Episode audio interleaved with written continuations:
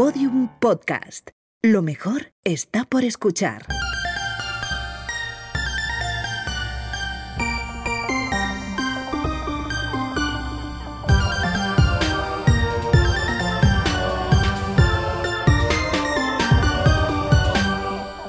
Hola Carmen, Hola Ana. ¿qué tal? ¿Cómo estás? Ah, es que me sale un suspiro. Iba, iba a decir que muy cansada, pero mm, yo ya no voy a terapia, pero cuando iba a terapia me decía mi terapeuta que no, que no debía decir, siempre respondía que estaba cansada y entonces estaba como opacando todas las emociones en mi cansancio. Pero ¿cómo no vamos a Claro. opacar emociones en este cansancio mastodóntico que tenemos? Pero bueno, hablemos de cosas más alegres, como por ejemplo, ¿qué has comido hoy? A ver, he comido atún. Un Atún filete, de un atún, filete de atún. atún. fresco muy rico eh, a, la, pues nada, a la plancha con espárragos muy ricos también, salsa de soja y luego eh, me he permitido tomarme un pozal de helado de chocolate porque recordé que el otro día viniste a mi casa y lo dejamos ahí y me lo he tomado con avellanas por encima. ¿Cómo te gusta una avellana? Me encantan las y ave- qué el- poco me gustan a mí. ¿Qué has comido tú? Pues he comido, mira, te va a sorprender porque he ido, como hoy de pronto en Providence hace mm, 16 grados y es primavera, he dicho, mira, de la que salgo de clase, paso por el supermercado y entonces he visto que vendían unas masas de pizza de harina de garbanzos. Y he dicho, pues ya El como sueño de estoy- una celíaca. Claro, y como yo tengo esta misión de probar todos los tipos de pizza sin gluten, pues he comido una pizza margarita con masa de garbanzos, luego me he echado la siesta y al despertarme me he comido un cuadradito de chocolate. Ah, muy bien. Un cuadradito de Un chocolate. cuadradito de Nunca chocolate. dos. Nunca dos. A veces dos, pero siempre como me como uno, espero un ratito y me como el siguiente. De premio. Más de dos yo creo que nunca. Eso es inasumible. Nunca te has atiborrado con cuatro cuadraditos de chocolate. Sí, hombre, alguna vez, pero ya sabes que soy una persona Metódica. de la mesura, de la mesura. En fin, hablar de comida, la verdad, en este país eh, no es tan sencillo como la gente cree, porque lo hacemos constantemente, pero en realidad mm, es un ejercicio también un poquito de tristeza porque te hace pensar en todo lo que querrías comer y no siempre te permites, porque comer en este país, bueno, en, en cualquiera cada vez más, pero, pero en concreto aquí, y no solo cosas ricas, es cada vez más inasumible. Ayer tuve que pagar 8 dólares, 8 Es espectacular. por una docena de huevos. Yo pagué 6 dólares por litro y medio de leche el otro Es- día. sí, sí, es que así- alucinante. Así estamos, y claro, pues los pagas porque ¿qué vas a hacer? Pero casi salgo enfurruñada y con las manos vacías de la tienda al ver que eran 8 dólares una docena de huevos. Pues estaba yo convaleciente, tú lo sabes, que ando con los tormentos de la migraña, estaba Pobrecita. desmayada, con flojera postmenstrual, no estaba bien.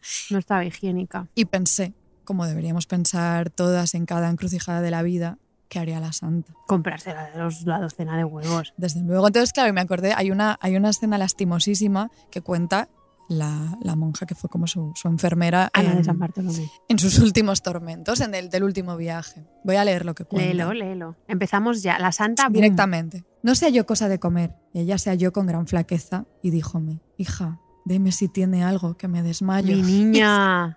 que no pase la santa necesidad nunca. Estaba pasando muchísimo, tenía muchísima flojera ella.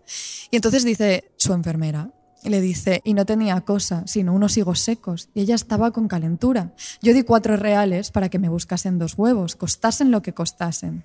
Yo, cuando vi que por dinero no se hallaba cosa, que me la volvían, no podía mirar a la santa sin llorar, que tenía el rostro medio muerto. La aflicción que yo tuve en esa ocasión no la podré encarecer, que me parecía se me partía el corazón y no hacía sino llorar al verme en tal aprieto, que la veía morir y no hallase cosa para acudirla. O sea, Me muero. Cuatro reales los Claro. huevos. Ocho dólares, cuatro reales. Claro, entonces yo pensé, no me desmayaré yo aquí como si fueran estas las precariedades de la santa en la Castilla del siglo XVI, así que pagué los 8 dólares por esos huevos, que ni siquiera son ecológicos, además, pero bueno. ¿Sabes unos huevos que me chiflan? A ver, cuéntame. Los de codorniz. Que bueno, son deliciosos. Sí, o sea, Tan te- uf, chiquititos. Es que son diminutos y son muy bonitos, son como... Son ya están como amarmolados sí, sí, sí, por es fuera. espectacular. Pues tú te pones uno frito encima de un poquito de pan, en tu caso sin gluten, y sobrasado. O pisto, con pisto están buenísimos pisto, también. Podemos hacer pisto esta semana. Eso nos lo podemos Venga. permitir, yo creo. Pero bueno, en fin, que, que para comprarte un, no sé si pisto sí, pero un huevo de codorniz no, porque para comprarte uno aquí te tienes que hipotecar y avalar, no sé, eh, no, Tu credit score. todo. Yo, de hecho, re- creo que ni hay porque nunca los he visto eh, huevos de codorniz. No sé si alguna vez te he contado una anécdota que una vez en, en Whole Foods, aquí es como el supermercado más caro, es como el supermercado, esto no te lo digo a ti, sino a nuestras Sí. queridísimas oyentes. Y una vez en Nueva York fui con un amigo y había un huevo de avestruz, que son, claro, es gigante, y ponía en la etiqueta que costaba poco, como totalmente un gasto asumible, como 6 dólares. Pues me voy a comprar un gran Entonces huevo me lo fui a comprar, pero costaba 6 dólares por libra de peso. Entonces el huevo de Mm. avestruz al final costaba como 50 dólares, así que mi amigo se lo metió en la mochila y lo robó. Ah, ya, ya, ya me extrañaba a mí que lo hubieras robado No, tú, robó que no te él, yo pega estaba nada. al lado y le permití hacerlo. Y luego hicimos una tortilla con el huevo de avestruz y era una, una cosa verdaderamente repugnante. Ah, Porque era como, imagínate, como todo gigante, ¿sabes? Como muchísima clara, una yema inmensa, como que era, era bastante, bastante grimoso. Qué decepción. Pero bueno, la verdad es que las penurias de la Santa y las nuestras propias solo me llevan a pensar que ojalá fuéramos mucho menos eh, viles gusanillas complacientes y muchísimo más baratonas y negociadoras, nunca permitir que se nos cobraran 8 dólares por una docena de una docena de huevos y sobre todo ser baratonas y negociadoras pues para poder costearnos todos nuestros caprichos culinarios que no son pocos. De hecho, amigas, nos escribís a menudo reclamando eh, merchandising. Un inciso, Carmen, porque la palabra merchandising es eh, espantosa. Entonces, como traductora oficial de las hijas de Felipe, ¿cómo llamarías al merchandising? No sé cómo he acabado yo en ese rol, pero voy a, voy a ejercer ya, porque ya, ya está, me ha tocado, pues ejerzo. Déjame pensar. Merchandising suena fatal. Es que suena fatal, es Suena verdad. fatal. Eh, aunque habría que hacer en algún momento episodios sobre merchandising conventual, que yo creo que daría para mucho. Daría. De hecho, este está un poco ahí en la. Claro, este está casi, casi, casi, pero hay algunos que da que es más nítida la, la conexión merchandising y, y venta de, de objetos conventuales. De Luisa de la Ascensión hemos hablado ya, yo en creo. Claro, yo en el- creo. pero no dijimos nada entonces de que una de las acusaciones que se hizo contra ella tiene que ver precisamente, como dice un memorial en su defensa, con las cosas que Sor Luisa dio de su mano. Y si dio algo para que se estimase por reliquia, porque al parecer ella, toda baratona y negociadora, se promocionaba dando de su mano, porque así lo dice el memorial, cruces, velos, breviarios, pucheros, togas, hábitos, túnicas, o sea, de todo. Así que creo que podemos sustituir merchandising por un cosas dadas de nuestra mano para que se estimen como reliquias. Perfecto, entonces ¿Te si tenéis alguna idea de cosas dadas de nuestra mano para que se estimen como reliquias que podáis querer tener, eh, pues nos lo podéis decir por Instagram y seremos todavía. Yo le sugerí a Carmen una vez, hace ya muchos meses, que eh, sería estupendo hacer como gamucitas de gafas con caras de monjas, pero le pareció como una idea pésima hacer gamuzas de gafas. No me pareció pésima, me pareció una idea tierna, pero no sé si, si, si será súper exitosa. Creo que es por la cosa de que yo no llevo las gafas. Si queréis gamuzas de gafas de las hijas de Felipe, avisadnos, por favor. O cualquier otra cosa. O cualquier cosa. Lo que- lo que de sea. verdad lo estamos, nosotras Excepto- somos de procesos lentos. Está, pero estamos en ello. Estamos en Pero ello. lo que sí que no queremos hacer es tote bags. No, tote bags no, porque es una invasión. En, en mi casa no cabe una Es que tote luego bag, ¿no? acaban Me por ahí sucias, tiradas. No, no, no, tote bags no, de ninguna de las No maneras. podemos tener ninguna, ni nosotras ni vosotras, más Nada, tote bags en nuestra vida. más. Os prometemos que todo este parloteo sobre merchandising no es completamente gratuito, amigas, y que viene muy bien y muy a cuento por los asuntos que vamos a manejar en este episodio. Porque para ser verdaderamente baratonas y negociadoras, nada nos gustaría más que ser capaces de ingeniar pues algún trampantojo maravilloso, algún truquito milagrero que poder comercializar siguiendo la senda de esas mañosísimas aguilillas barrocas de las que vamos a hablaros hoy, porque os traemos en este episodio falsos milagros, falsos encantamientos, falsas magias. Esto es, una- es un episodio que nos venía apeteciendo desde hacía muchísimo tiempo y sobre todo es un episodio necesario y espectacular que además a mí, que soy una persona pues obsesionada hasta el delirio con las temporalidades, los ciclos, con que como con que las cositas encajen, me hace especial ilusión este episodio porque condensa los dos primeros que grabamos. ¿Tú los has revisitado alguna vez, Carmen? Jamás. No, no, no, y no lo haré. Yo, a ver, cuando nos mandan el episodio para escucharlo y ver cómo ha quedado, a veces lo escucho muy a saltos, ¿eh? No, no es una cosa que... Pero he de decir que alguna vez sí que me lo he hecho el ejercicio de ponérmelo entero y me he sorprendido porque me entretengo. Hombre. Bastante. No, porque- Carmen encantada consigo misma. no, como que nos digo, Sí, pues sí, mire, pues somos, Somos este- es entretenido este Somos episodio, lo pienso a veces. Pero no, en general no lo escucho y esos no los he escuchado. Pero si no recuerdo mal, en aquel primer episodio hablábamos de, pues de Juana de los Ángeles y todas aquellas otras monjas poseídas en, en Loudun, en Francia. Y en el segundo hablábamos de tu querido Quintilio y del business un poquito fraudulento que tenía. Claro, pues si tú juntas a un entrepreneur súper avispado como Quintilio comercializando oro potable en el Madrid de Felipe III y a las monjas endemoniadas de Ludón que con sus falsos estigmas tenían falsos Ella, esti- ella- Juana de los Ángeles. Bueno, que falsos tenía- porque lo dices. con sus estigmas. O sea, lo que te sale si tú conjugas esas dos cosas es sencillamente este episodio que os traemos hoy.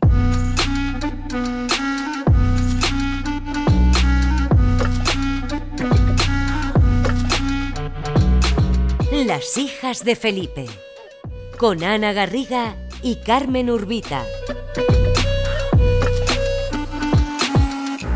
Un podcast con todo el bling bling de los siglos XVI y XVII. Producido por Podium Podcast. Bellacas, embelecos y boquisecas, falsos milagros. ¡Cómeme la maravilla día yo! ¡Cómeme la maravilla día yo! ¡Que cómeme la maravilla día yo! ¡Que cómeme la yo! ¡Atención, atención! Carmen, bueno, maravillosa esta canción de, de Lola Flores que me recuerda mucho a, a Nerea, mi novia, y que no está aquí, entonces la echo de menos. Carmen, ¿no Dime. estás súper nerviosa de que al final esta historia con la que yo te llevo atormentando años y años va a tener el espacio que se merece en nuestro rinconcito terapéutico que es este podcast? Muchísimo, estoy de los nervios. Es que prepararos porque lo que os traemos hoy es, es- son varias, pero en concreto una es una trama fascinante que encierra todos los temas que por una cosa o por otra, por exceso o por defecto, a mí me obsesionan. Es decir, el gluten, los dineros y Santa Teresa. Bueno. O sea, lo tiene todo.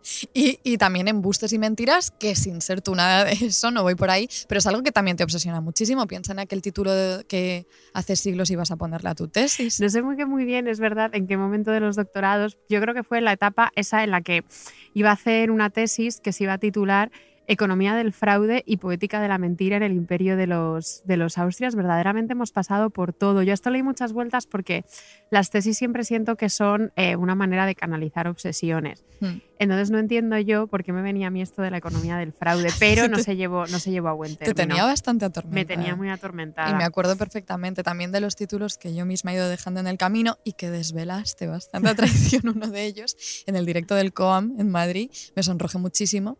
Pero bueno, volviendo al momento de tuyo de joven investigadora volcada en los fraudes y las mentirijillas. Claro, pues fue ahí, como en ese momento, cuando yo quería estudiar economías del fraude, mentiras, técnicas del disimulo, ahí me topé con un librito maravilloso de una investigadora mexicana del Colegio de México, creo que es, que se llama Marta Lilia Tenorio, y tiene un libro que se titulaba, claro, yo vi el título y el libro se titulaba De panes y sermones, el milagro de los panecitos de Santa Teresa. Y una celíaca no Claro, puede, entonces si no. dije, yo esto lo tengo que abrir. Entonces, bueno, os prometemos, vamos a desmenuzar eh, esta historia y este libro y os prometemos que es de los rinconcitos más jugosos de nuestros siglos más favoritos de la historia. De verdad que sí. Aparte apela mucho al sensorio, me he dado cuenta. Yo leí, releyendo estas notas, cuando me compartiste las notas del caso, no, no- necesariamente de forma apetecible, porque es todo un mejunje, luego lo veremos. Pero bueno, es súper entretenida, como decías. Y además introduce una personilla barroca que me hace mucha gracia, mucha, mucha. O sea, cuando leí eh, el caso el otro día no podía parar de reírme y eso que yo me río, o sea, de reírme por dentro. O sea, como cuando yo estoy en mi casa sola y algo me hace mucha gracia, yo no me río hacia afuera. Nunca. Eh, en contadísimas eh, ocasiones. O sea, es, tú dices algo por WhatsApp que realmente, de verdad, me hace muchísima gracia, te pongo un jajaja mayúsculo y estoy mm, en mi casa mirando al techo con cara ver, de yo creo que moneda. eso es bastante habitual, como el no exteriorizar la risa, pero a mí hay momentos, si me pilla desprevenida, como algún mensaje de Elena o algún TikTok muy gracioso o alguna cosa, como que sí que puedo. sí Suena que una puedo carcajada en sí tu estudio. sí que puedo reírme sola que- y además, lo, o sea, como que si me mandas un WhatsApp y verdaderamente me he reído exteriorizando la Lo risa, lo, dices, digo, es digo, verdad. me he reído. Tú lo plan, me estoy dices. riendo. Tú lo- sí, como, sí. como no, no es de jaja. es de Textualizo la risa. Claro. Bueno, perdón, vamos a situarnos. Venga, cuéntanos ya, por favor. Toda esta historia empieza en Puebla y termina en Ciudad de México. O sea, estamos en Nueva España, Estamos ¿no? en Nueva España. Vale. Entonces estoy convencida de que todas nuestras oyentes recuerdan perfectamente el convento de Puebla de Los Ángeles que, fundado en 1604, acogió la primera comunidad de carmelitas descalzas en América y donde todas aquellas monjas se dedicaron a turnarse de celda en celda un pedacito del tamaño de una uña de la mano de la carne de nuestra Santa Madre Teresa de Jesús para contemplarla durante días y ver qué visiones tenía. A ver, eh, de eso no se ha podido olvidar nadie. Tienen todas las oyentes ese dato apuntadísimo en la agenda, seguro. Espero que sí, si no, vais corriendo ahora mismo a la agenda a apuntarlo. Pues bueno, en ese mismo convento, según la crónica de fundación que en 1732 escribe Fray Fray José de la Parra, se produjo un milagro interesantísimo al que él llama la singularísima merced de los panecitos. Singularísima, es que me encanta. De hecho, podemos incluir la palabra singularísima a nuestra traducción de merchandising. ¿Qué te parece? Singularísimas cosas dadas de nuestra mano para que se estimen como me reliquias. parece perfecto, me parece Venga. maravilloso. Aunque antes tenemos que ser capaces de producir cosas pues tan singularísimas como estos panecillos y yo lo veo complicado porque necesitamos algo más apabullante, yo creo, que una pequeña gamuza de gafas. Porque ¿qué sucedió? O sea, ¿En qué consistió esta merced de los panecillos de la que habla Fray José? Mira, pues un día estaba la priora del convento, Melchora de la Asunción, nombre espectacular, y ella estaba muy angustiada porque los benefactores y bienhechores del convento le pedían reliquias de la santa. Y claro, no tenían todo el sufrimiento de este convento, es que era la primera fundación de carmelitas en América y no tenían reliquias de la santa, mientras que en Castilla aquello estaba desbordante de reliquias. Qué, qué inevitable es compararse todo el rato. ¿eh? Es totalmente, claro, ese sentido de pertenencia a través de la reliquia, pues chica, Claro. nos puede pasar a todas. Entonces Melchora, ¿qué hizo? Pues lo que haríamos cualquiera, que fue ponerse a rezar para que de alguna manera le llegaran un puñadito de las cotizadas reliquias de su madre fundadora. Así que un buen día, cuenta la crónica, se le apareció la seráfica madre Santa Teresa de Jesús, que consolando a su querida hija le dijo que hiciera una harina de unos panecitos como los de San Nicolás de Tolentino, y dudando la madre Melchora allá en lo interior de su alma a qué fin o a cuya devoción se habían de formar, se lo declaró la gloriosa santa diciéndole que se formasen en memoria de aquel bocado de pan que Jesucristo nuestro Señor había puesto en su boca. Entonces, nada, pues es- básicamente es que la santa se le aparece a Melchor en la Asunción y le dice que tiene que hacer unos panes al estilo de los panes de San Nicolás de Tolentino. Pues claro, después la santa le declara que los panecitos se tenían que bendecir con la misma bendición con que se bendecía el agua de San Alberto. O sea, la santa le da muchos datos en esa aparición.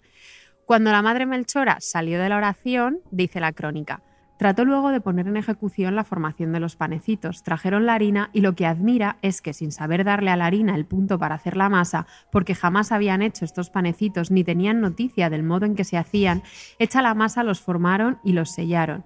Y para cocerlos los pusieron entre dos fuegos en dos comales, que son de los que usan en estas partes las indias para cocer el pan de maíz que llaman tortillas. Al descubrirlos se maravillaron todas, viendo cómo estaban buenos y perfectos. Y lo que más les maravillaba era ver los muchos que sacaban, que no parecía sino que se multiplicaba la masa y cada vez salían con más perfección, mostrando la imagen de la Santa Madre y blancos como el papel. Espectacular. Pero a ver, a ver, es que no hay cosa como pedirle algo a las santas, Con que lo ya lo difícil que es tienes. hacer pan. Con lo- pues no, en un segundo, en un santiamén. Pero una cosa, espera, porque es un poquito enrevesado esto y esta parte yo la estaba leyendo y no estoy segura de haberlo entendido bien. O sea, las A instrucciones de la santa, o sea, que las instrucciones que Santa Teresa Aparecida le dan, y me encanta, por cierto, que la aparición consista en una receta, porque es básicamente una receta. O sea, ya no, te, no se te aparece en Nueva España para hablarte de, de, de, no sé, de la dirección, de la reforma, no, no, ella te habla de cómo hacer unos panecillos. Pero no estoy entendiendo bien si lo que dices es que coja unos panecillos, los reduzca a harina y luego de alguna manera se hace una masa y panecillos nuevos sin que ella supiera bien cómo, qué es lo que está No, no, sucediendo. yo creo que simplemente le dice haz panes. Ah, O sea, ya como está. simplemente Con la- y aparece "Haz con la pan". imagen Claro, de- haz pan, vale, haz aunque pan no es- sabe. Claro, haz pan aunque no sepas hacer pan, pero haz pan, estámpale una imagen de Santa Teresa. O sea, es la, la Malchora de la Asunción solo tiene que aprender a hacer panecillos con harina. Entonces Vale. le traen la harina, no tiene ni idea de hacer pan, ni de hacer la masa, La ni es que medidas, ni nada, milagrosamente ella pero milagrosamente ella sabe aprende. y encima llevan la imagen de Santa Teresa y entonces, claro, eso es muy eso comercializable. es. Vale, Eh, vale, vale, vale. Entonces, claro, esta industria, entonces básicamente en ese convento de Puebla se empiezan a hacer unos panecillos que se vuelven muy famosos, sobre todo el día de la festividad de Santa Teresa. ¿Estaban Entonces, ricos? ¿Estarían ricos? Seguro que sí, yo me los imagino como calentitos, recién salidos del Mm. horno. Una delicia, seguro. Como yo me los imagino, como porque pone que los hacían en el comal de las tortillas, pues serían igual como unos Mm. panecillos así como planos. No sé si se seguirán Pues comercializando, hay que mirarlo. Pero bueno, la industria de los panecitos de Santa Teresa creció muchísimo y se extendió a todo el país. Así que a las alturas de 1640, que es cuando se- donde se sitúa realmente nuestra historia, todo el mundo compraba estos panecitos de Santa Teresa, sobre todo eso, el 15 de octubre, que era el día de su festividad. Carmen, yo voy a parar esta historia trepidante para preguntarte, hacer un inciso y preguntarte a qué te hubieras dedicado tú Uy. si hubieras tenido que ser emprendedora en el siglo XVII, así de sopetón, y espero Em, que todas lo estéis pensando en porque no es- casa. a, a ver, no es fácil porque el emprendimiento pues no ha querido la vida que sea mi rasgo más señalado, ni en el siglo XXI, ni creo yo que lo fuera en el XVII tampoco. Hace poco hablamos de una idea de emprendimiento eh, en, el episodio del Colegio Oficial de Arquitectos, cuando hablamos de eh, Plautila Bricci, hablamos de un emprendimiento súper astuto que se urdió en torno a ella, no, sabemos si probablemente no surgiera solo de ella, sino que la iniciativa fue también de la familia y así, pero la idea era no, os acordaréis, como eh, decir que un cuadro había sido terminado durante su sueño por obra de, le- pues, de- de la Virgen directamente, que se había aparecido para. Se había, había, había pintado lo que ella era incapaz de pintar, que era el rostro de la Virgen. Claro. Entonces, algo así como de pronto, y yo no tengo ningún talento para pintar, pero precisamente por eso, de pronto, como a- a- algo, esto, que, que surgiera de pronto en mitad de la noche, una pintura, sin ser yo capaz de pintar, y pensar que se debe pues a comercializarlo como. Pues, Claro, o sea, te de- moverías también como en las lindes de los embustes o de lo milagrero. A ver, sí. Te moverías. Pues no tienes, te cuento que no tienes nada que envidiarle a Doña María de Poblete, la protagonista de nuestra historia de hoy. Estamos en la Ciudad de México. María de Poblete, además, el mejor nombre. María de Poblete, por favor, o sea, vais a escuchar este nombre muchas veces a lo largo del episodio de hoy. Estamos en la Ciudad de México en 1648, en casa de los Poblete, que es una familia pues de relumbrón, súper bien situada en las altas esferas de la jerarquía eclesiástica de la época. Los hermanos de María, pues uno era deán de la catedral y el otro profesor de teología, bla, bla, bla. Buena familia. Buena familia, muy bien situada. María de Poblete estaba casada con Juan Pérez de Rivera, que era un escribano público, que de pronto un buen día se enferma y le da un tullimiento de manos. Y claro, era escribano, tullimiento de manos, no puede trabajar. A ti te dan muchos tullimientos. A mí de me dan manos. muchísimos Ana tiene de muchos episodios de manos. Cada mañana puede ser un episodio de tullimiento de Estoy mano. De, obsesionada con las manos como tú. bueno, casi pierdes un dedo una vez claro, por una infección de una herida. Eso nunca lo he contado en un episodio. Sí, yo creo que sí. O, de- o por lo menos lo contaste en, en- cuando fuimos a hablar eh, a Puedo Hablar, yo creo. Es verdad, ahí Sí. lo conté, ahí lo conté. Si no lo, si no lo sabéis, este, no conocéis este episodio, id corriendo a escuchar ese Eso es- episodio que es, es- hicimos es con... totalmente identitario para mí. Entonces, bueno, el marido de María de Poblete no puede trabajar, así que María, muy diligente, se acerca al convento de Carmelitas de la Ciudad de México, donde Andrea de la Santísima Trinidad, todo Otro datos, nombre, otro. o sea, ni una persona del barroco que no vaya a ocupar espacio en vuestras cabecitas. Que alguien haga un mapa de nombres. Uy, sería estupendo. Sí, con hilos. Eh, Andrea, de, Andrea de la Santísima Trinidad le da unos polvitos de pan de Santa Teresa para curarlo, porque esta idea de los panes de Puebla había poco a poco ido evolucionando y ahora los panes también se vendían en polvitos para dárselos a los enfermos y que los pudieran comer mejor. O sea, miguitas de pan. Miguitas de pan. Vale. Entonces, eh, por favor, ahora todas muy atentas, María de Poblet echa los polvos de pan en el agua los polvos se reintegran en forma del panecito Ah. original. Y esto pasó el 17 de noviembre de 1648. es que Me encanta. Es que es la mejor historia. Eh, bueno, voy a hacer un poco de spoiler aquí, de todas formas, para que no os penséis, amigas, que esta historia va sobre una curación milagrosa, porque la verdad es que el pobre Juan Pérez de Rivera siguió tullido de manos, a pesar de los polvos y panecillos, y de hecho empeoró sin remedio hasta morir en 1653. Pero de ninguna manera eso le quitó relevancia y credibilidad al milagro, porque la cosa no iba sobre él y sobre sus manos tullidas, sino en realidad sobre la espabiladísima María de Poblete. Claro, porque María de Poblet era ante todo avispada, listísima, incansable gestora, emprendedora, absoluto cerebro galaxia como tú, Carmen, y de seguro que muy embaucadora y también, y esto es muy importante, era viuda. Claro, Claro, es decir, que era viuda, así que necesitaba dinerito para mantenerse porque su marido, el tullido de manos, se había muerto. hay que buscarse la vida. Claro, entonces como sus dos hermanos estaban metidos en el aparataje eclesiástico, María sabía perfectamente que para que un acto sobrenatural como la reintegración de los panecillos tuviera relevancia, tenía que someterse al via crucis burocrático de la autentificación de milagros.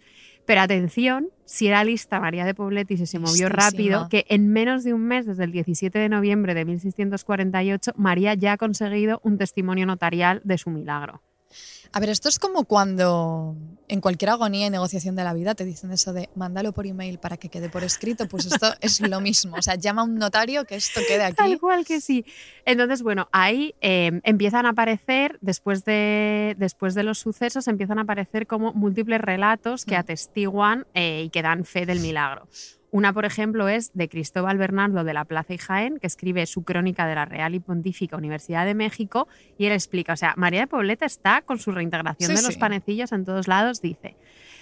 Le favoreció la providencia divina con su infinito poder experimentándose por muchos años en esta ciudad en la casa y morada del venerable Deán, porque su hermano era Deán de la catedral, que molidos los panecitos que se bendicen en la iglesia de la gloriosa Santa Teresa de Jesús, reducidos a menudísimos polvos echados en un jarro o vaso con agua por mano de doña María de Poblete, hermana del deán, en breve tiempo se reintegraban, se unían y consolidaban aquellos polvos, reduciéndose a la misma forma de panecitos que tenían antes de molerse, con la misma hechura, señal e imagen de la gloriosa santa con que en su primera formación fueron hechos y sellados. O sea, es un milagro totalmente Claro. inútil porque es como del pan a ¿Para las qué? migas de la No salva a nadie, No el marido se nada. muere, se quedando tullido, pero se reintegra un pan. Pero además, eh, en esta crónica añade una nueva virtud súper escandalosa de los panecitos y dice, si al panecito se le escribía algo o se le ponía alguna señal con tinta por la parte de atrás, al volverse a formar reaparecían exactamente iguales aquellas señales. Mira, no hay nada, o sea, esto, este caso me gusta muchísimo porque me encanta María de Poblete, me encanta el caso, pero tiene algo que a mí, ¿sabes? Que me obsesiona, que es muchísima gente intentando textualizar una experiencia. algo que ven, o se supone que ven. Eso es lo que más le puede gustar Eso a me- Carmen. eso, o sea, es que, y aparte, claro, son eh, testimonios ante notario, pues notariales de mm, frases y frases y frases intentando explicarte cómo es este proceso imposible. Claro, te diré que María de Poblete no estaba desencaminada porque Con ese nombre no. Eh, Porque en 1994 una estadounidense que se llamaba eh, Diana Duiser eh, creyó descubrir la cara de la Virgen en un emparedado de queso. Ah, mira. Claro, esto que pasa, pasa con- ahora te puedes comprar como una tostadora para ponerle a tus tostadas la cara de Jesucristo, si quieres, vale 35 dólares, lo he comprobado. Pues, pues, pues como cualquier tostadora en este país, igual Claro, me la pues compro. igual nos compensa. Pues bueno, sí, yo no ¿eh? porque no me cabe en mi casa proxémica, pero a ti sí te cabe, que A vives en casa grande. Pero me queda muy poco en esta Ya. casa. Bueno, estos son, estos son Sí. otros avatares. Pero bueno, total, que esta Diana Dieser eh, vio la cara de la Virgen en un emparedado de queso que lo conservó entre, entre algodones y lo subastó una década más tarde, o sea, en el 2004, por 28 mil dólares. O sea, María de. Poblete sabía que, al- que se movían, que se movían Que esto cosas. era un business, que era un business absoluto. Claro. La cuestión es que el milagro, si yo he entendido bien con lo que me contabas y lo que me compartiste en las notas, se proclama oficialmente Eso gracias es. a todos estos testimonios notariales, con mucha pompa, mucha celebración, sermones y de todo.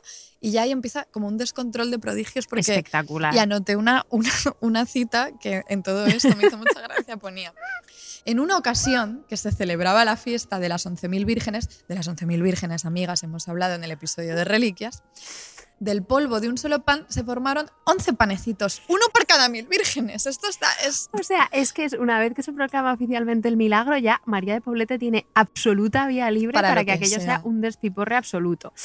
Entonces, bueno, vamos a hablar muchísimo de eh, cómo hacía, cómo, qué pasaba con este milagro. Entonces, al principio, María solo usaba un jarro de plata. Pero claro, después, una vez proclamado el, el milagro, empezó a usar cualquier recipiente que encontraba y de todos salían Ya todos panecitos. valían. De todos salían panecitos reintegrados y todos hablaban milagros. Pero dice la crónica, con tal orden que si el jarro principal, que se llamaba la Es que capitana, tenía nombre. en las demás también.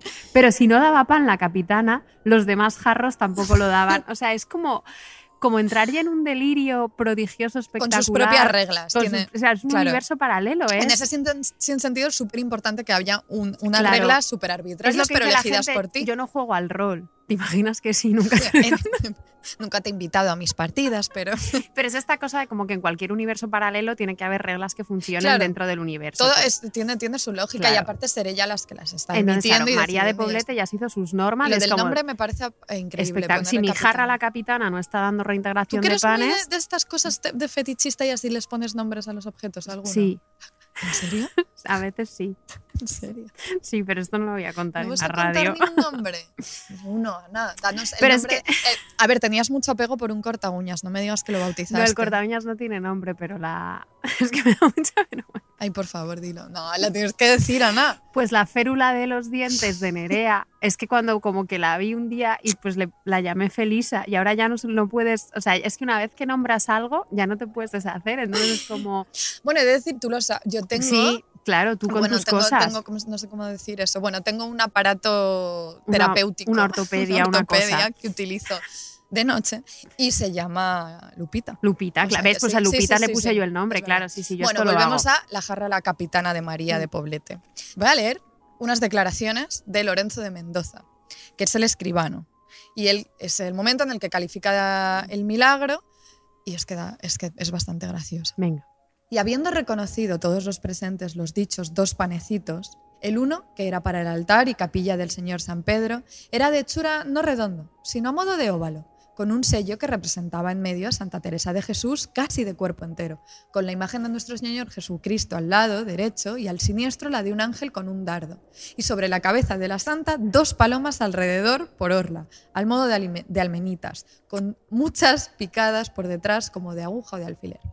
El otro, que había de ser para el dicho convento de Alba, era más pequeño, redondo, en forma esférica, con un sello de la dicha imagen de Santa Teresa de Jesús de más de medio cuerpo, puestas las manos y un rótulo por encima de la cabeza, que acababa al lado derecho de la imagen, una paloma al lado izquierdo, casi enfrente del rostro de la imagen, y al mismo lado, más abajo de la paloma, un Jesús formado y estampado tal como este.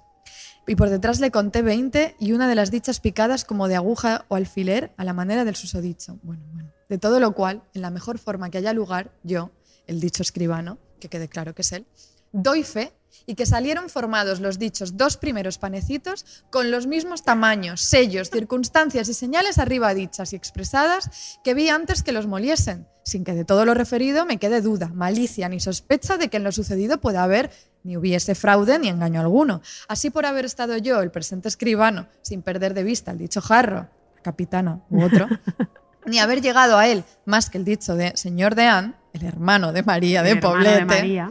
como porque en otras muchas ocasiones fuera de esta he visto obrar el dicho milagro, haciendo la dicha doña María de Poblete la misma diligencia que tengo referida.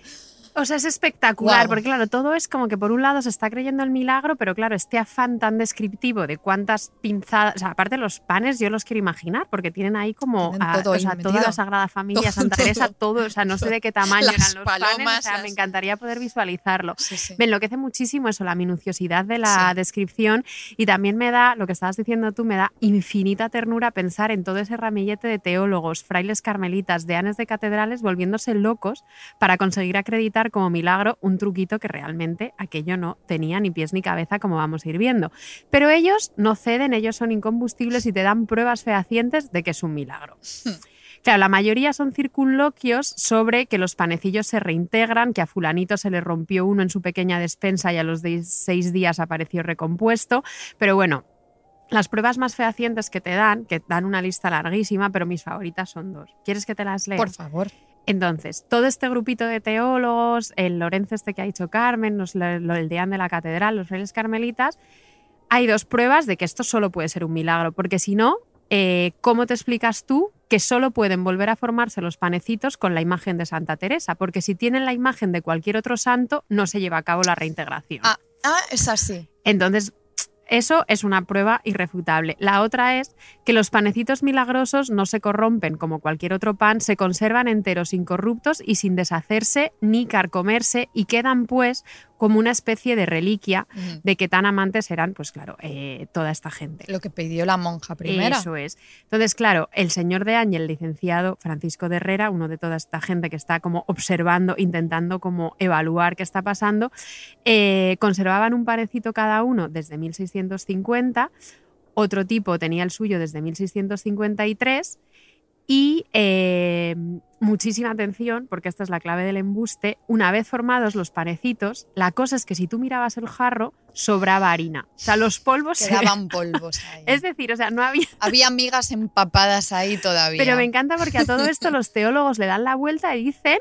lo cual no puede hacerse naturalmente, sino por virtud sobrenatural y divina, porque si el pan se ha reintegrado, ¿cómo te explicas que sobren miguitas? Si no puedo decir que esto es un embuste, entonces, claro, a mí de, todo, de toda esta observancia súper minuciosa del aparataje burocrático este, me, creo, creo que lo que me, o sea, me, me encanta porque creo que los tenía revolucionadísimos, por un lado, la posibilidad del milagro, pero por otro también en este afán de describir minuciosamente lo que sí pueden observar, se ve como la ansiedad de, de, que no pueden describir lo que no pueden observar, es decir, y además que es una época tan obsesionada por textualizar procesos, Claro. los procesos alquímicos, procesos de construcción, los manuales, cómo se hacen las cosas, aquí está el milagro, pero también está eh, esta, este momento de no poder ver qué está sucediendo dentro de la capitana de la jarra, porque no te dejaba María Claro, de Poblete mirar, hombre, porque si no, no funcionaba. te dejaba tocar esa si, tú mirabas, si tú mirabas no se obraba el milagro, entonces no se puede textualizar el momento clave.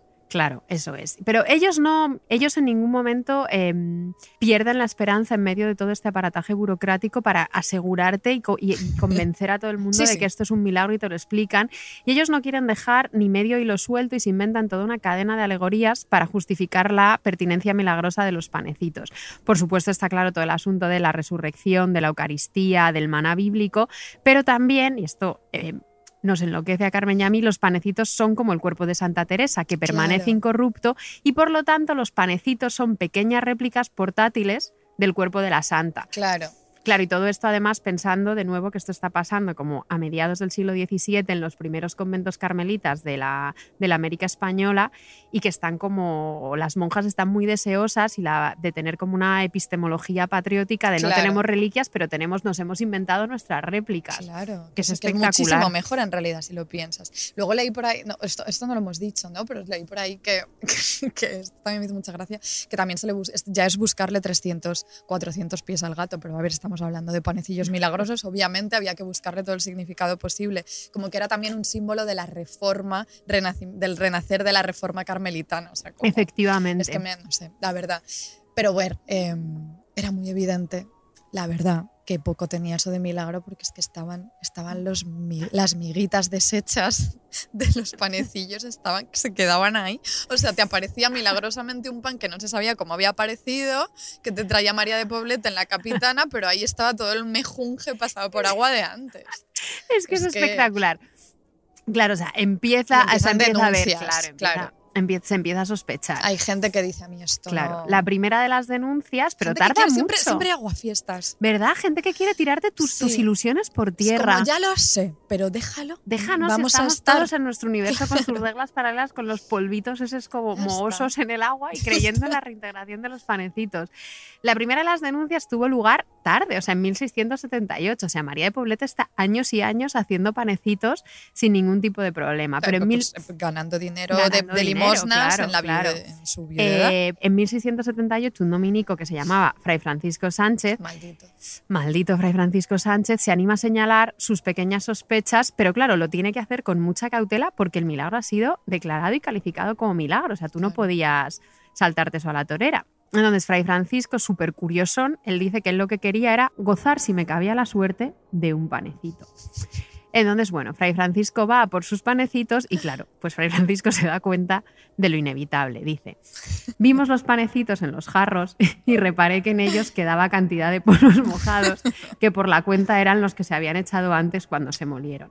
Pero bueno, él, él tiene mucho miedo como de denunciar un milagro y que el que acabe como siendo juzgado Claro. sea él. Entonces él Porque esto ha sido ya aprobado. entonces Claro, esto ha sido en- aprobado, ella es hermana del deán. Entonces, al día siguiente, Fray Francisco vuelve a casa de Doña María y Doña María, que estaba ya con la mosca bastante detrás de la oreja, le dice que su panecito no va a salir porque le ha traído un panecito él de su casa con la cara de Santa Rosa Ah, ah. y que, y que, que quién se cree Fray Francisco que de ninguna manera que su milagro de los panecitos solo funciona con la cara de Santa Teresa como ya estaba probado y comprobado. Ostras. Aún así, ante la insistencia de Fray Francisco y claro, bajo su estricta vigilancia, María dice, bueno, pues yo voy a intentar obrar el milagro, pero no, no esperes grandes resultados. María intenta obrar el milagro, que obviamente no sale, y su explicación gloriosa es, Fray Francisco, que el milagro no ha salido porque la santa está abochornada, que es, cito textualmente, es una bellaca y nos hace muchas burlas. Es una bellaca. Hoy está bellaca. Esto es un poco, sabes que la, la- como que la gente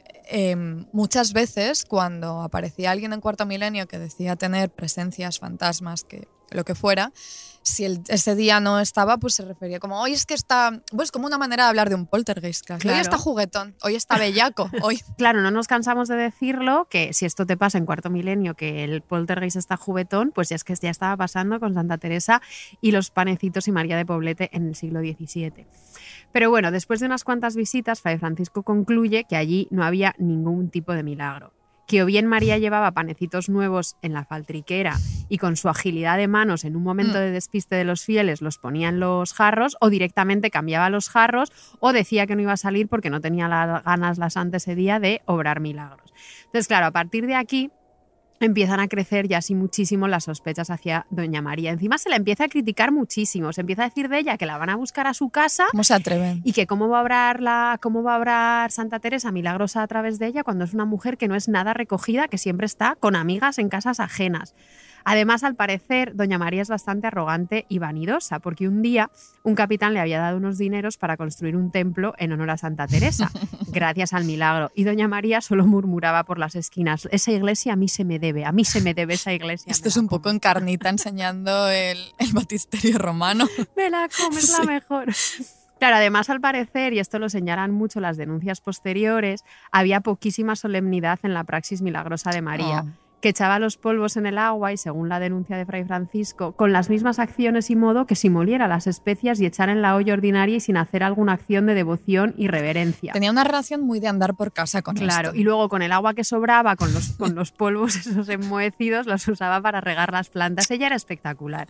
Ella quería ir rapidito y sobre todo ella quería extender el horizonte milagroso de su Claro. embuste todo lo posible. Y claro. Claro. de esto se queja mucho Fray Francisco en su denuncia, que dice, si el panecito sale el mismo que se entregó, es un milagro. Si sale otro, es transformación y otro milagro particular. Si sale otro exquisito y muy hermoso, otro milagro.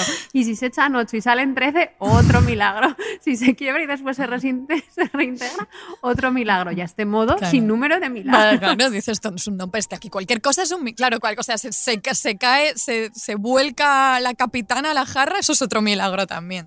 Me muere risa. Y lo que más le molesta a Fray Francisco es em, que sea una devoción tan excluyente. Porque dice, devoción de un santo con exclusión de otro, ¿no es buena devoción o no es devoción? a ver, Hombre. a ver, bueno, Fray Francisco dirá lo que quiera, pero eh, es irremediable tener favoritas, eso es así y lo sabemos todas. Pasa con la familia, pasa con las amigas y pasa también con las santas, eso es así. Aunque hay elecciones muy dolorosas hace poco, las amigas del fanzine La Raya, eh, para el número que van a hacer sobre monjas, que os lo tendréis que comprar todas corriendo, nos hicieron una entrevista eh, bastante difícil porque había Me una pregunta... mucho, ¿eh? hablar de esto. Una cosa es escribir sobre Pues, va- el pa- pues es lo, voy a, lo voy a decir, Ana.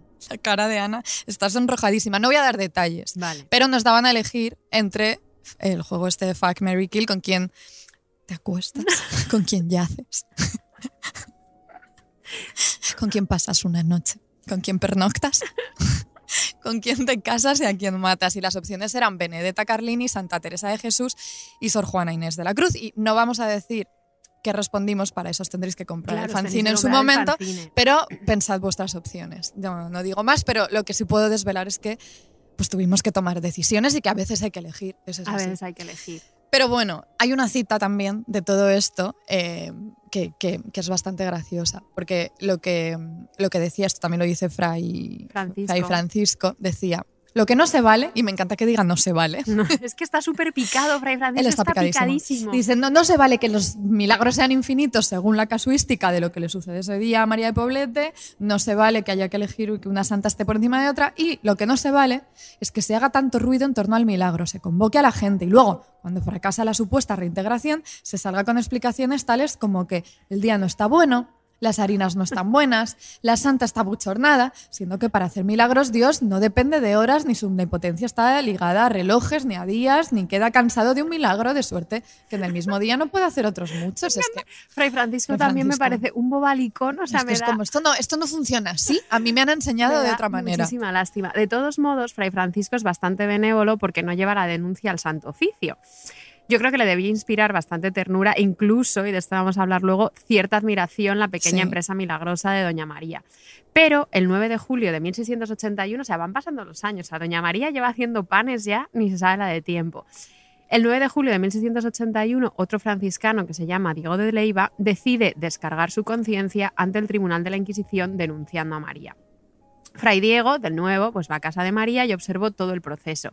Y descubrió, dice, dicha doña María tenía la mano izquierda metida dentro de la faltriquera o bolsa que trae al lado, Mm. en donde la tuvo mucho rato. Y reconoció este en que le miraba con cuidado porque este es cierto lo hacía así y que le parece que la dicha doña María se turbó así en el rostro como en el alba. O sea, doña. María se entera de que le están pillando y se pone nerviosa. Después de algún rato, llamó que le trajesen el pañuelo de narices, o sea, un Kleenex. Y habiéndosele dado, le puso encima de las faldas. Y sacando la mano que tenía en la faltriquera, la juntó con la que tenía puesta en el pañuelo y después de poco espacio de tiempo, apartando la misma mano izquierda, la llevó a la misma faltriquera y sacó una cajuela de polvos de tabacos. Y en esta ocasión le pareció que oyó sonar en el paño un panecillo con otro. Ahí estaba el truco. Ahí está. Entonces, Pero es claro, que aquí está la obsesión panes, con la claro. textualización, claro. ahí- Claro. Entonces, claro, a partir de ahí ya empiezan a sucederse mogollón de testimonios y la criada de una de las devotas amigas eh, fieles de Doña María declara que en dos ocasiones en que Doña María abrió en su presencia una gaveta de su escritorio, alcanzó a ver que ahí guardaba gran cantidad de panecitos que ella suponía eran los que molía eh, y el Santo Oficio concluye que el supuesto milagro es mentira grave, escandalosa, supersticiosa, perniciosa, injuriosa a la Iglesia Católica y su fe, porque deroga la fe de los verdaderos milagros y es ofensiva al pueblo cristiano. Entonces, bueno, aquí ya se descubre que no es un milagro y los carmelitas, que claro, los carmelitas por la cuenta que les Se traía habían esto, callado, claro. callados y porque claro, todo este tinglado les reportaba muchísimos beneficios. Entonces, ellos deciden intervenir para defender a Doña María. Y el padre visitador de los carmelitas, que se llama Fray José de Jesús María, él acepta que se trata de un fraude, o sea, reconoce que Doña Mm. María está mintiendo, pero, y no le falta razón, Doña María se había visto forzada a esto por la necesidad, esperando que algunas personas piadosas y devotas de la santa le den algunas limosnas, porque de lo que éste ha visto y le ha oído a la susodicha, la tiene por muy pobre. Jope, María de Poblete lo que quería era sobrevivir Y no, claro, y fue ¿qué iba un business, Es que no es se que había no, quedado no renuncias a un business así. Y, pero el carmelita describe bastante asqueado el procedimiento de María, yo creo que en parte para suscitar pena y empatía eh, por parte del Santo Oficio. Según el carmelita, los, los jarros estaban bien asquerosos. Ay, Hay un cajón en el del escritorio de donde María saca innumerables panecitos y dice, fui con mi compañero. Y le dije en silencio, mire vuestra reverencia, que nos truecan los panecitos. Y él respondió, sí, ya lo he visto. O sea, me encanta porque ella es como... Ah. Me da mucha pena en realidad. Sí, ya lo sabe. Porque además hay que pensar que esto, María de Poblete lo hizo durante 40 años. Quiero decir que su ingenio, su agilidad de manos, su habilidad en general de, de trilera no sería la misma al principio que ya una mujer Claro, de no edad. mayor, que claro. De vista, la vista fatal, ponte tú ahí a juguetear con los polvos, las migas, los panecillos, pues claro, no se te cae todo, se te nota. Claro, además me encanta porque ya llegada a este punto, doña María está que pasa de todo menos de curso y les dice a los padres carmelitas, vea si han salido, que yo no quiero llegar hacia los jarros porque anda la gente diciendo con que hay alguna maldad, que ya tengo noticia de un fraile de Santo Domingo que anda escribiendo contra esto habiéndolos visto salir con sus ojos. ¿Cómo se atreve? Pero claro, luego los panes Claro. obviamente no salieron y ella vuelve a su excusa predilecta que es porque la santa se suele ausentar y es una bellaca. Es que es una bellaca. La santa hoy no me hace el milagro, es una bellaca. Estás mirando el jarro, es una bellaca. Hoy, hoy está bellaca. Pero bueno, algo que nos seduce muchísimo siempre de nuestros siglos más favoritos y que hemos repetido mil veces es que todo el mundo navegaba, navegaba el mundo como buenamente podía, como funambulistas que podían caer del éxito o del fracaso en un pestañeo. Y la de María de Poblete es una, narrativa de éxito espectacular Sí. porque ella se muere el 2 de diciembre de 1686, todavía bastante venerada, sin ápice en alguno de desprestigio, porque el fraude, el fraude no salió a la plaza pública y se quedó simplemente en los archivos de la Inquisición y ella aún así fue enterrada con toda solemnidad en la catedral, en la capilla de San Felipe. O sea, que O era muy querida y admirada. Sí, sí, sí. Espero que estéis de- respirando muy aliviadas porque se pasa de muy mal todo. pensando, como a mí me pasó leyendo el libro, que a nuestra María Poblete la iban a multar, encarcelar o quemar, pero gracias a Dios ella muere con todos los honores. Es que estoy segura de que la gente eh, la admiraba muchísimo a pesar de todo, aunque Hombre, eh, hubiera claro. tantas dudas acerca de los panecillos. Es increíble que, pues, que viviera 40 años sosteniendo todo ese tinglado del gluten milagroso. Em, pero yo me atrevo a sospechar que buena parte del, del vecindario, de, pues, pues de la gente que la, que la conocía, incluso de la gente que peregrinaba para conseguir sus panecillos, sabía ya perfectamente que todo era pues es una triquiñuela, pero creo que hay algo en la fascinación de esta época pues por el artificio, por el trampantojo, que hacía pues del falso milagro de los panecillos algo casi más llamativo y espectacular que un milagro verdadero, incluso, 100%. claro, porque los milagros verdaderos existen, amigas, eso, es así. Eh, cuando compartiste conmigo las notas eh, sobre el milagro de los panecillos, me fijé en que las denuncias presentadas al Santo Oficio hablaban constantemente de diligencia humana y agilidad de manos. O sea, ¿qué es esto? Claro, era una prueba de cargo contra María de Poblete, pero también casi un elogio involuntario, pues eso, de su ingenio, de su desenvoltura de auténtica trilera. Es que era una trilera. Una thriller absoluta. Y a mí me cuesta mucho creer que en la descripción tan minuciosa que hace Fray Francisco, el maldito Fray Francisco, de los movimientos y trampitas de María de Poblete, haya solo juicio y condena. Dice, acabé de rezar, volví a verlos, los jarros, y no había más que los polvos en la forma que antes, con que salí y me senté con dicho padre, otro padre, en el banco. De allí un rato volvió dicha doña María y pasando por junto a nosotros se fue derecha a los jarros y volviéndonos las espaldas, los cubrió totalmente y los destapó deteniéndose bastante tiempo, que es solo lo que se pudo percibir por el ruido de las tapaderas y meneos de sus hombros, que yo estaba muy atento. De estas acciones, con el modo y circunstancias dichas, hice concepto firme de que entonces echaba los panecitos, tanto que me parecía evidente, con una certidumbre práctica que convenció todo mi entendimiento. Certidumbre práctica. Claro, obviamente aquí hay una acusación contra nuestra pobre María de Poblete, pero también yo creo mucho de asombro, de divertimento y hasta de placer, pues de desmantelar, de ser capaz de desmantelar los entresijos técnicos del misterio. Tiene un libro, y aquí voy a citar un libro porque me hizo pensar en, ¿te acuerdas que el libro no lo leímos, pero leímos una reseña sí, me y luego me fui a leer algunos capítulos. preciosa, el libro, además. Muy bonito. Y el libro, y luego, una vez que leímos la reseña, pues luego me fui corriendo al libro que se llama Tu Embody de Marvelous, de Esther Fernández, y ella habla, habla de ilusionismo, artificio y maravilla en la Edad Moderna, y habla justo de cómo el aluvión de dispositivos tecnológicos, todas estas tramoyas, tropelías de la época provocaban maravilla y estupor, pero invitaban a superar el desengaño de lo solo aparentemente maravilloso para recrearse en las maravillas del ingenio humano. Qué O sea, maravilla la palabra tropelías, ¿verdad? tropelía, Hay ¿verdad? que usarla todo el rato. Pues todo esto nos lleva a otra personita del barroco eh, de la que vamos a hablar, que es Juan de Espina, que era, Dentro Juan de Espina. Juan de Bienvenido, Espina. Juan de Espina. no lo vais a olvidar porque era otro gran autor de tropelías, otro auténtico montajista de éxito, gran prestidigitador de lo No maravilloso. paramos de usar la palabra prestidigitar últimamente. Sí, También en- en el episodio pasado. En obediencia eran prestidigitadoras de la no, negación, del no, eh, esa que no somos nosotras. Tampoco somos prestidigitadoras de lo maravilloso No, todavía. desde luego no. Veremos. La sombra cuando arrece el sol y en la noche oscura buscar el farol.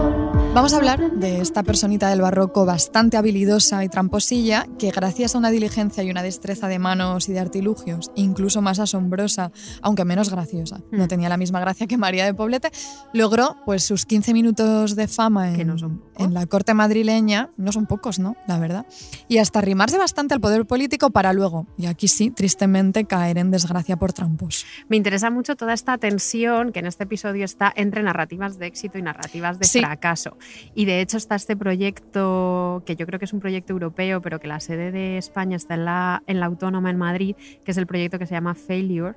Que, eh, que analiza eso como narrativas y teorizaciones del fracaso y es súper interesante y hay inciso rápido te acuerdas De- en- en- no sé si siguen no en tu tesis de ahora ya no está pero No. en el proyecto primigenio estaba un carmelitas que hizo una chapuza monumental en México y que, Ah, y que terminan como encarcelándolo simplemente como por ser un chapuzas y siempre me pareció una narrativa ah, fracaso espectacular. Enrico Martínez, no era Carmelita, no era Carmelita. ¿No era Carmelita? No, no, no, era chapuzas, pero no Era Carmelita. chapuzas, pero no pienso Sí, que todo sí. el mundo es Carmelita. Pero bueno, eh, el tunante este que nos traes hoy, Juan de Espina, cuéntanos, ¿cuándo nace sobre todo? A mí dame, A ver, dame fechas. Venga, te voy a dar. de- A ver, se llamaba Juan de Espina y Velasco.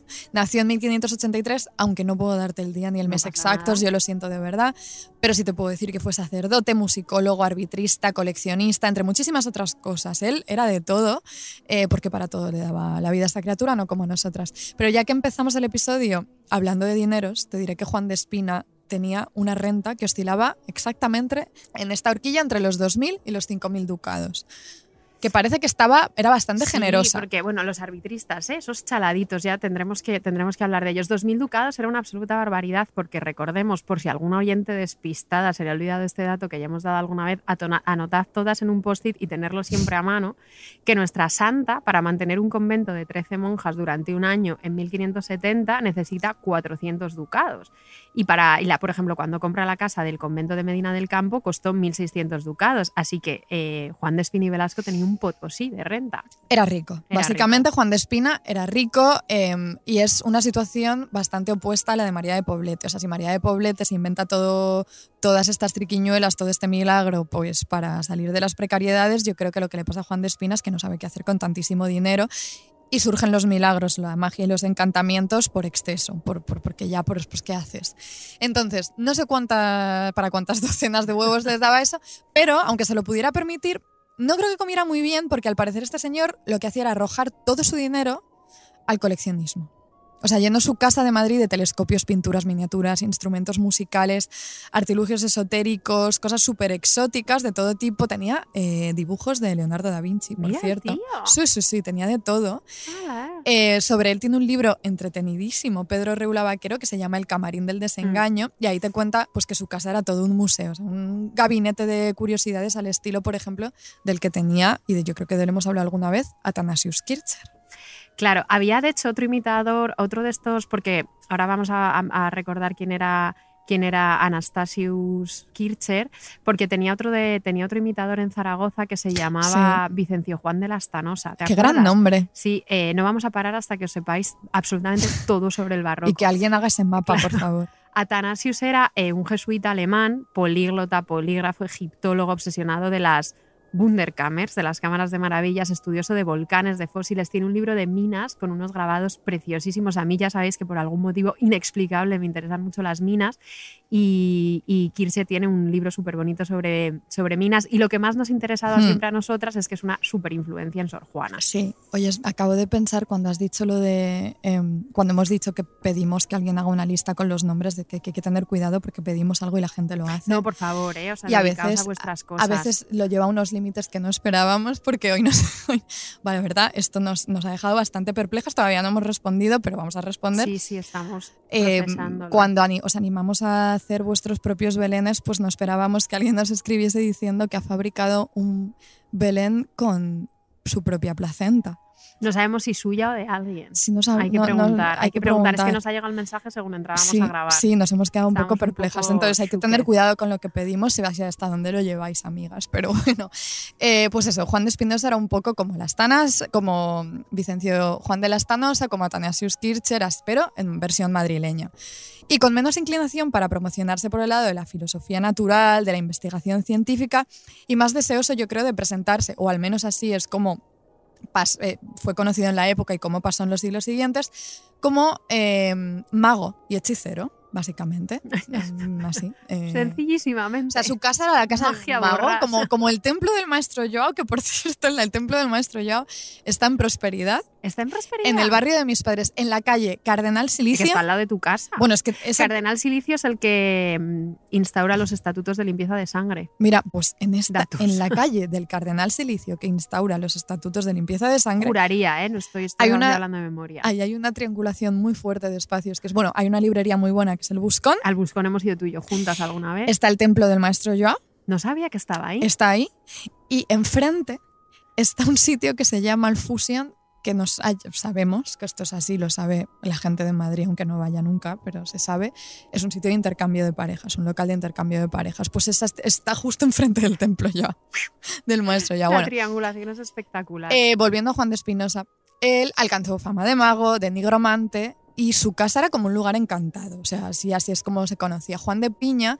que era un notario amigo de Lope de Vega, otra lista para la lista de nombres, en 1628 publicó una novela, iba a decir novelita, pero no. Es gigante, es ¿no? larguísima, o sea, no recuerdo el número de páginas que tenía, pero tirando más allá de 600, creo, una, una barbaridad, que tituló Casos prodigiosos y Cueva encantada, en el que aparece precisamente un trasunto de Juan de Espinosa y de su famosísima casa, en torno a la que había ya muchísima leyenda, expectación y deseos de acceder a ella, que no era Un poco fácil. escape room, ¿eh? Toda la vibe también. De hecho, es muy, muy escape room. Eh, luego hay una ¿Te anécdota que es totalmente... No he ido en mi vida, Yo, yo deseo. pero mi manera de imaginarme un escape room es así. Venga, léenos cómo, cómo es un escape room barroca. Léelo, léelo tú. Ah, mira, lo voy a- Venga. La puerta, de peregrina arquitectura. Las ventanas de balcones y rejas, la fachada, labor mosaica, el pórtico no visto hasta allí.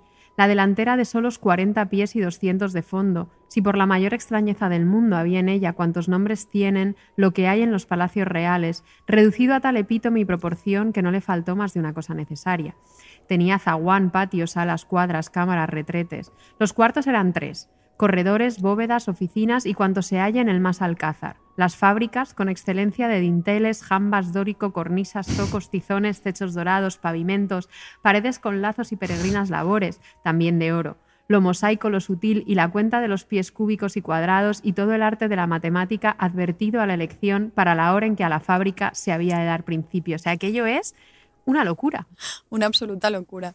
Eh, ¿no, no es- me da la- ¿No estuvo esta novela de Juan de Piña también en algún momento como en tu proyecto de tesis o en tu propuesta, en tus exámenes? Estuvo, estuvo en los. Estuvo, ¿verdad? Sí. Porque yo la recuerdo, la asocio fuertemente a esa etapa en la que leíamos compulsivamente los cigarrales de Toledo de Tirso de Molina. Sí, yo, Recomendadísimos los cigarrales Los de ciga- Toledo. de hecho, haremos algún episodio en el, que, en el que aparezcan, pero qué horror, porque antes asociaba este, esta novela a los exámenes orales y a partir de ahora lo voy a asociar con el Fusion, porque te juro, claro, es que pensando en el templo del maestro Yao y acordándome del Fusion, busqué en Google para confirmar que en esta calle existía esta triangulación y claro, te salen imágenes del Fusion, cosa que yo no había visto nunca. Entonces ahora estoy, desearía no haberlas visto porque ahora escucho eh, la descripción del trasunto de la casa de Juan de Espina, pero inevitablemente visualizo no lo que dice Juan de Piña, sino los sofás de polipiel, las cadenas, los cojines cilíndricos de todas esas fotos que Me aparecen. ha puesto mi vida y la tuya, que eres la primera persona que relaciona la novela de Juan de Piña con el Fusion. Eh, y Me no- ha puesto y- lo que sea. pues la verdad es que hay pocas certezas en la vida, una me, es ha esa. puesto, me ha puesto lo que Sí. sea. En fin, a Juan de Espina le encantaba promocionarse como mago extravagante, infundir temor, alimentando esa fama de nigromante capaz de obrar milagros inexplicables. Y todo el mundo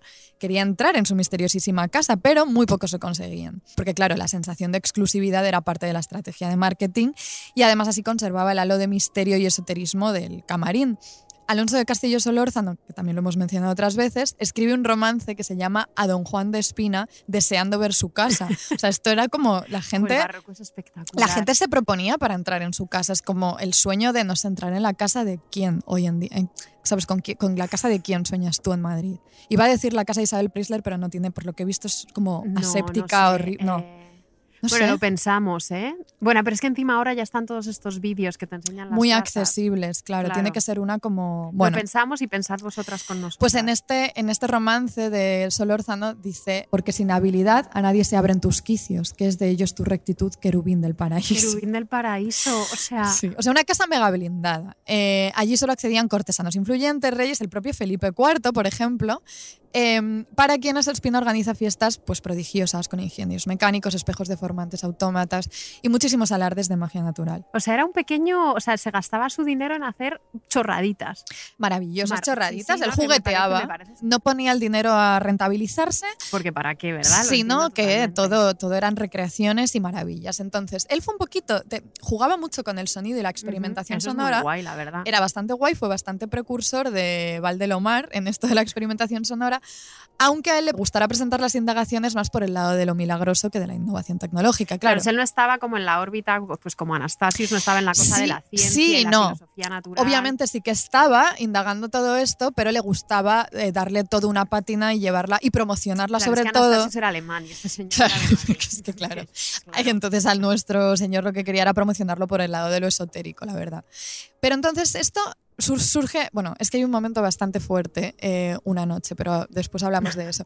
Cuando él tenía a todos sus invitados allí sentados, esto en general, en más de una velada, en pleno banquete, conseguía producir sonidos que llegaban de otras zonas de la casa y que simulaban pues truenos, tempestades, ruidos estruendosísimos que hacían creer a los comensales que el edificio mismo se estaba derrumbando sobre sus cabezas. O por otro lado, eh, por el lado eh, menos temible, pero igualmente milagroso, voces angelicales parecían venir del mismísimo cielo de pronto. Entonces yo me lo imagino todo, como tú decías antes, acertadísima, pues eso, como una experiencia escape room. Y en la novela esta que comentábamos antes de Juan de Piña, él dice, fingía fiestas y tempestades, las fiestas de músicas y voces diversas, celestiales y no vistas, solo oídas, parecía haber jurado allí los coros angélicos, a cuya dulzura paró el aire y el sol. O sea, estaba todo Madrid fascinado Todo Madrid, con- obsesionado con esa con casa. estas triquiñuelas y embelecos y... O sea, era como el lugar del momento al que ir, pero era dificilísimo conseguirlo.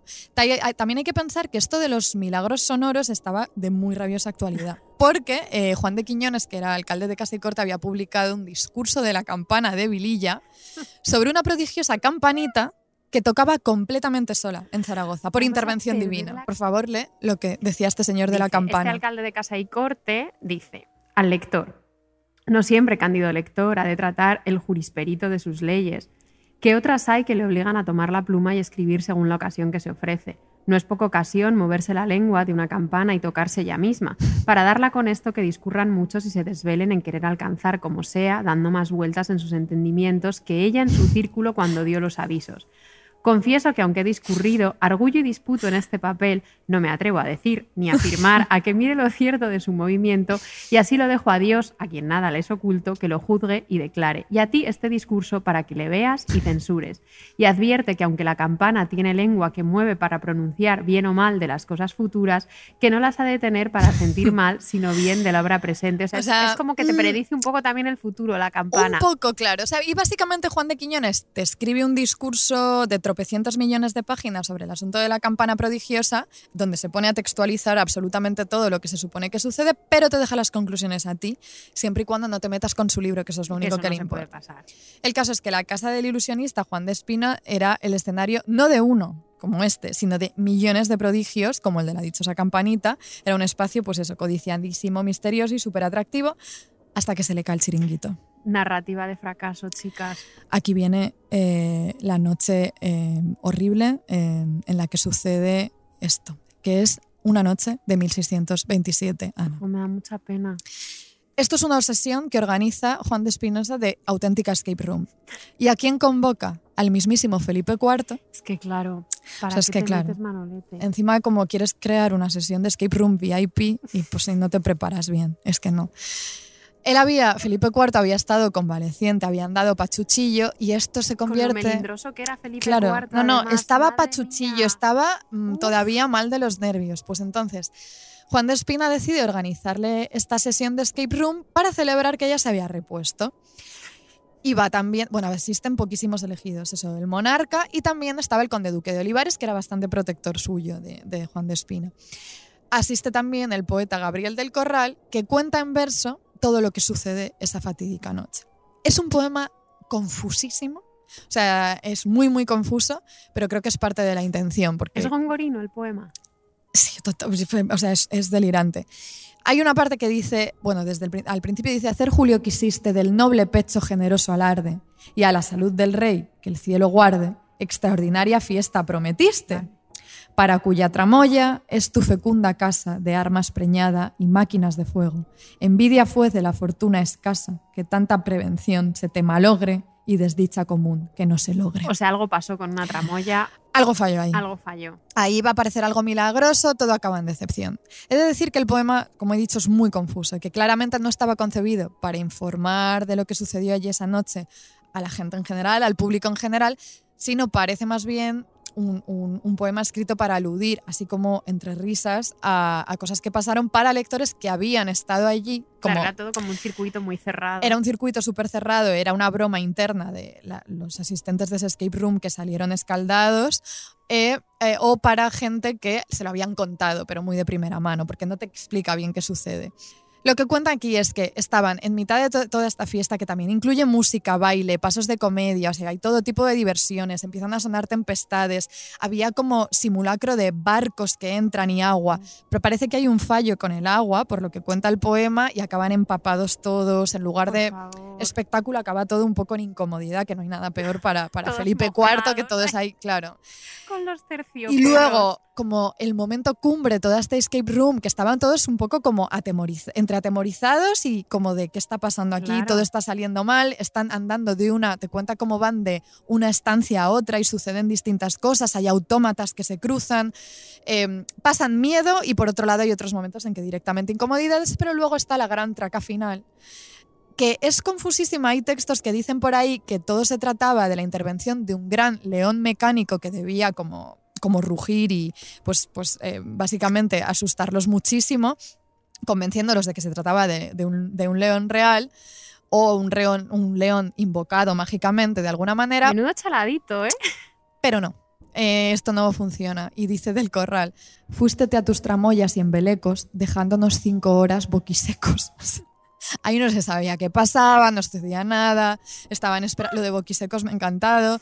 Algo le sale mal y a pesar de pedir al monarca treguas, resultó al fin, o sea, le pide que se espere, por favor, que no se favor, mira, vaya, que esto va a pasar. que esto va a suceder, pero al final resulta todo en un fiasco. Y dice del corral, el fiero monte hinchado, por fatal desconcierto, dio a Madrid un terrible perro muerto. O sea, perro muerto como, pues eso, un- una decepción enorme.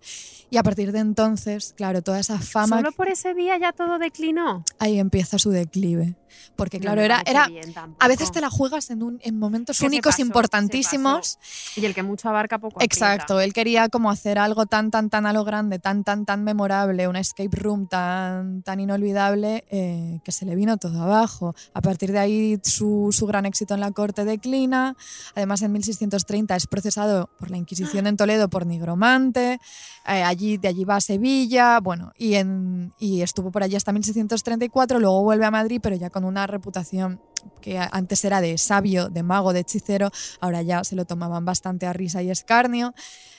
Y el pobre fallece en 1643, dando muchísima lástima, Me da la verdad. muchísima lástima. A ver, creo que hay una gran moraleja de este episodio que es más vale ser Panecillo pequeña- en la mano. Panecillo en la mano y un poquito chapuzas y echarle mucha cara y ser bastante avispada que no deleitarte. Es que es muy de hombre esto que ha hecho. Claro. Es muy de hombre. Él no se podía conformar Es con unos panecillos, hombre, no claro, se podía estar con conformar. los tecnicismos y así acabó. En cambio, nuestra María de Poblete Claro. enterrada en la catedral. Mira, si hubiera sido María de Poblete la que hubiera jugado con la experimentación sonora, habría jugado con la vocecilla de la santa. Hoy está. habla la bellaca, hoy no habla, pero no déjate. Entonces, queridísimas oyentes, siempre María de Poblete, nunca Juan de Espinosa. No, a ver, dejaos llevar por la experimentación, pero todo, y sobre todo, no os la juguéis a un gran día. Nada, nunca no seáis ostentosas. room, No nada, seáis chicas, ostentosas. Pues vámonos a casa. Vámonos a casa, hasta dentro de dos semanas. Adiós.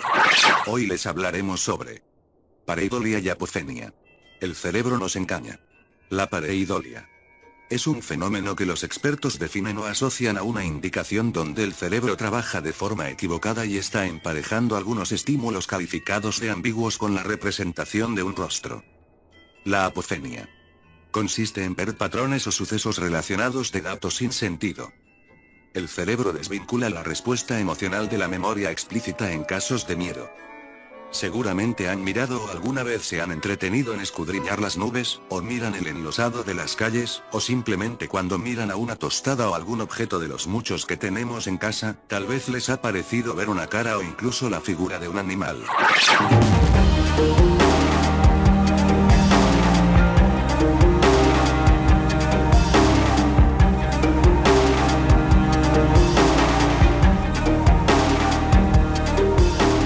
Las hijas de Felipe es un podcast de Podium, escrito y narrado por Ana Garriga y Carmen Urbita.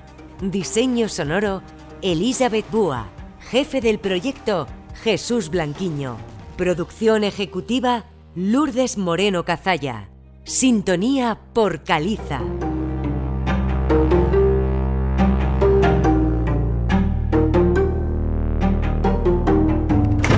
Escucha todos los episodios en Podium Podcast y todos los agregadores de audio.